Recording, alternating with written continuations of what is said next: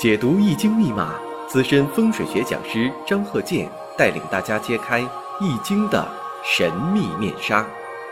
周易新天地，五行解奥秘。请听周易五行。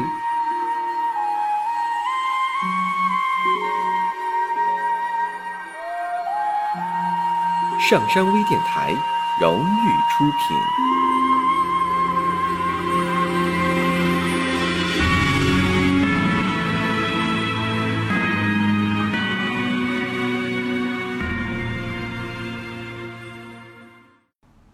大家好，我是张和介。周易五行，下面呢，我们先看这个例子：丙申、丁酉、丁未、癸卯，这是个难事。大家呢，试着先分析一下。下面呢，我先回答一下呀，听友提出的一些问题。有听友提出啊，地运这个问题。你像说这个呃悬空法当中，现在呢是艮宫八运。那有的朋友说了，那。全球每个地点都是艮宫八运嘛？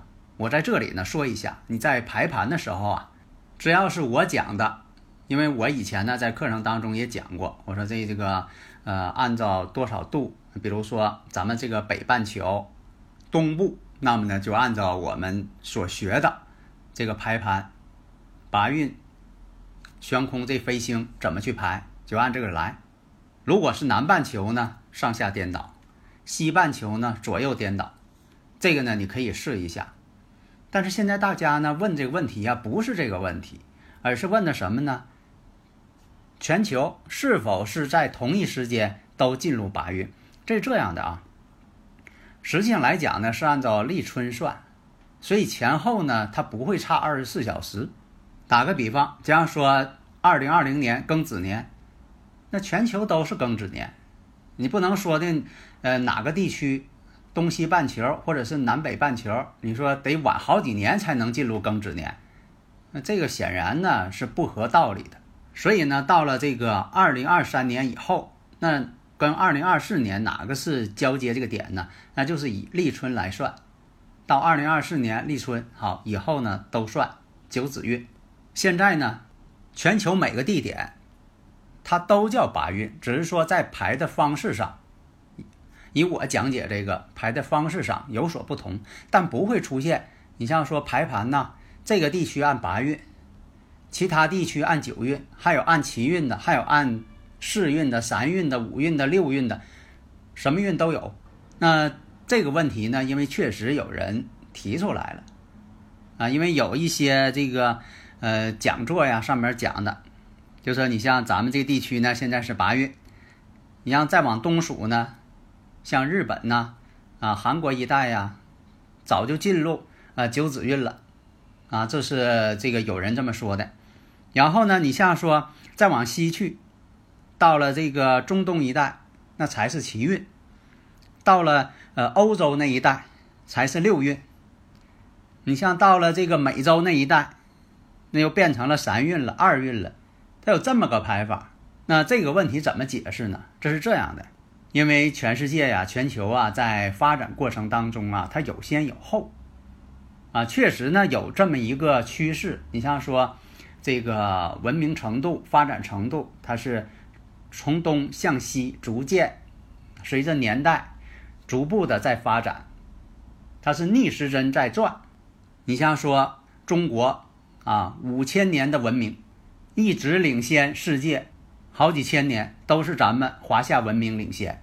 后来呢，就说的西方往西边去啊，西方工业文明，然后呢，又往美洲这方面啊转去了。然后从美洲又发展到你像这个呃日本的明治维新以后的啊工业发展，所以它有一个这么一个循环的一个过程。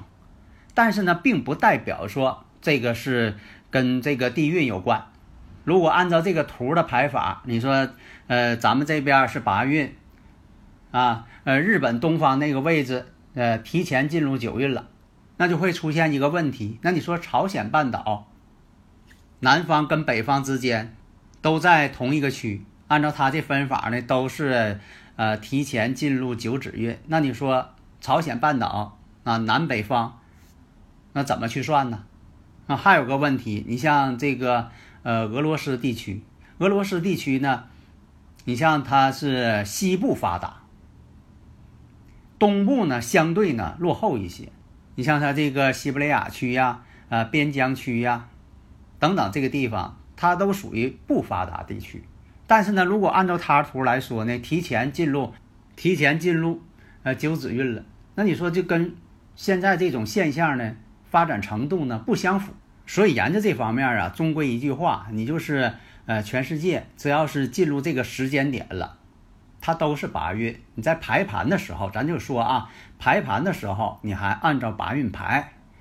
呃，如果说呢，你按照这个呃发展程度来讲，如果说你要用这个啊多少运呐啊九运呐八运七运呐来作为一个参考，倒是呢有参考性，因为发展程度它有快有慢嘛，有先有后。这个呢，就像我讲的，以前我说啊，这是我发现这么一个规律吧。你像说这个光谱，光谱呢，它就是按照这个呃全球世界呀，它有一个喜好啊，按照这光谱顺序来这个喜欢颜色的。你像呃咱们国家啊，东方啊，东方这几个国家啊，都喜欢红色，以红色为吉祥。然后呢，再往中部呢，喜欢黄色，黄色呢代表什么呢？哎，高贵。你像皇帝呢穿黄袍，啊高贵嘛。那么呢再往西去呢，哎又喜欢绿色了。你像这个呃中东地区啊，你像他们的标志啊，都很多用绿色的。然后呢再往西看，哎那些国家呢，有的国家喜欢蓝色。然后呢再往西去，他又喜欢白色了。那他按照光谱的这个顺序啊，作为一个喜好。这个世界人民没研究过啊，说你用红色，我用绿色，这个没研究过。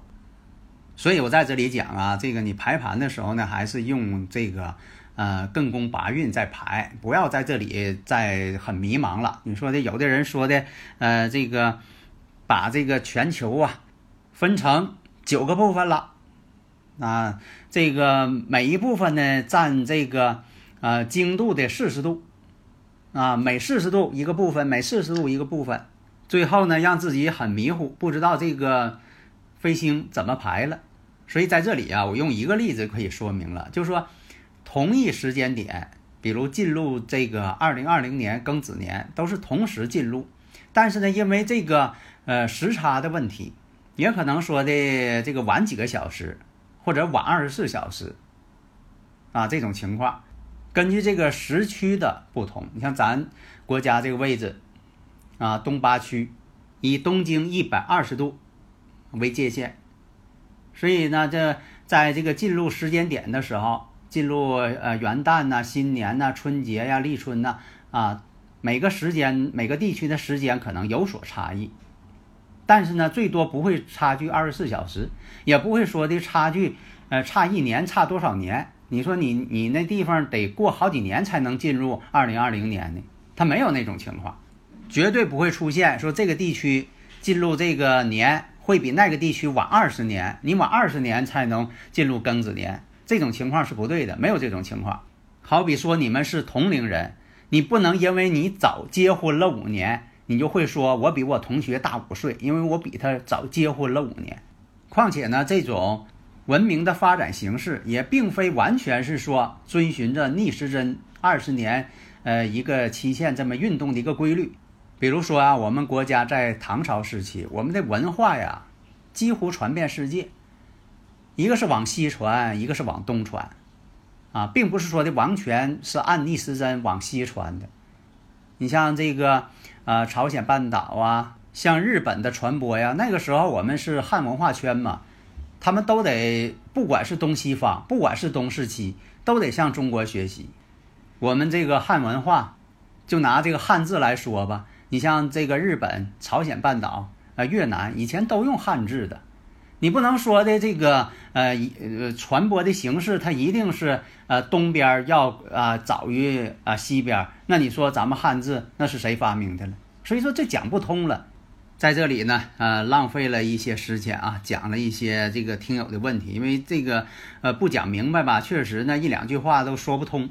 因为大家总在问嘛，你说呃一两句话又说不清楚，所以只能拿到课上来说了。那大家呢，如果有理论问题呀，可以加我微信呢，幺三零幺九三七幺四三六，咱们共同探讨。你看在这里呢，我就是给大家说清楚了，让大家呢啊都明白了。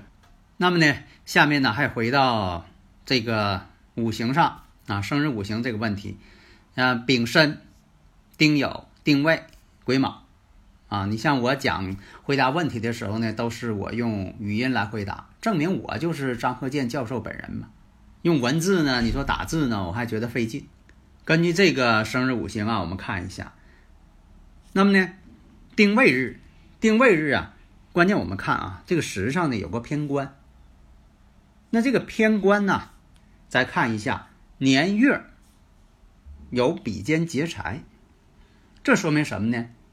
大家呢可以细致的分析一下。另我们看年月呢，又都是申金辛金，月上跟时上呢有个卯酉相冲，这一看呢就是有一种武职的这么一个形象。那么在这个辛丑大运当中，又经历了几世这个年，几世年几世月，在几世年几世月的时候，因为工作关系啊。这个人呢，找不到了，到底是因为什么呢？毫无线索，几十年了，毫无线索。因为我分析一下，他就是丁火日主，丁火日主啊，在五行当中啊，你看全盘看一下，他这丁火不旺，那只能是取木为用，用木呢来生他火。那么在这个几十年的时候，应该来说呢，火已经很旺了，阳刃呢，火很旺啊。那以前说过这喜用到位呀，那怎么这个人突然间不知道上哪儿去了？关键呢，我们不能看表面现象。第一点，那么在几世年几世月，那么首先看年，这个巳火年，巳火年呢，那么行这个运呢是什么？辛丑大运。然后呢，它月上呢又有酉金。关键是你能不能看出来有这个联想没有？你看巳酉丑合金局。为忌，合成金局了。它本身来讲，这火呢变性了，起化学反应了。火金土在一起起化学反应了，这火没有了，都变成金了。然后呢，这金就当旺了。它丁火并不旺了。那金旺之后，对它这卯木喜用是不是相冲啊？相克呀？你看在这里你不就体会出来了吗？所以不要见到说，哎呀，喜用到位就一定就好，那可未必。现在呢，对木呢是一种相克，本来就有猫酉相冲，然后我们再看这巳火呢，跟这个年上丙申巳与申合，这火呢又变性了，那又起化学反应了。本来是火呢，它一见申金之后，马上呢巳申合水了，变成水了，相克自己了。而且这种相合呀是形合，形中有合，人行事，事行身嘛。而且呢，如果说你要精确到月份的时候，你看它又是。巳火月都是巳火，巳火出现之后，应该是让丁火变旺的。丁火碰到巳火，属于阳刃之地嘛，地旺嘛。但现在为什么它不旺了呢？这不道理不就在这儿吗？起化学反应了，巳与申合，合成水了。巳酉丑合金局，它变成金的五行了。还有一点，大家看到没有？这个我后说，为什么呢？看看大家发现没有？因为这个己巳年，这个己土对他来说是食神。以前讲过伤官见官，有这个情况，伤官见官为祸百端嘛，古人讲的。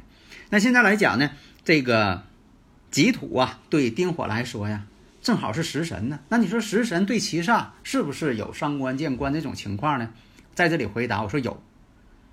啊，因为这种五行性质是一样的，因为呢，这个七煞在时上。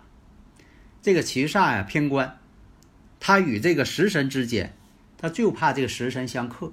这一克呢，把这七煞也克去了。那有的说这七煞不也是个呃相忌的五行吗？但是你要知道，你别管是喜用还是相忌，那么这个食神出现的时候，他们之间逆冲克，自身呢也会受到影响。在这里呢说一下，如果说出现这种情况，第一点。这个人呢，当年你比如说他是一个做生意人，他呢特别想挣钱，而且呢他可以合作挣钱，合作，但是呢容易出现上当这种情况，把钱都扔里了，投资，因为财星成局了嘛，所以这种情况是投资之后打水漂了，钱也拿不回来了。在这个庚子年当中啊，也发现了一些问题了。这个呢，就是现实当中真就碰上了啊这种情况，有很多这个投资啊、做商业的、做生意的啊一些大老板呢啊到外边去了，准备投资大干一场，结果呢钱也没挣着，想要回来呢也出现困难了，让自己的投资呢是进退不得、弹尽粮绝。所以啊，在这个五行这方面啊，对自己呀未来的发展呢，应该有一个前瞻性，有个预判。这就是学五行的积极意义。好的，谢谢大家。登录微信搜索“上山之声”或 “SS Radio”，关注“上山微电台”，让我们一路同行。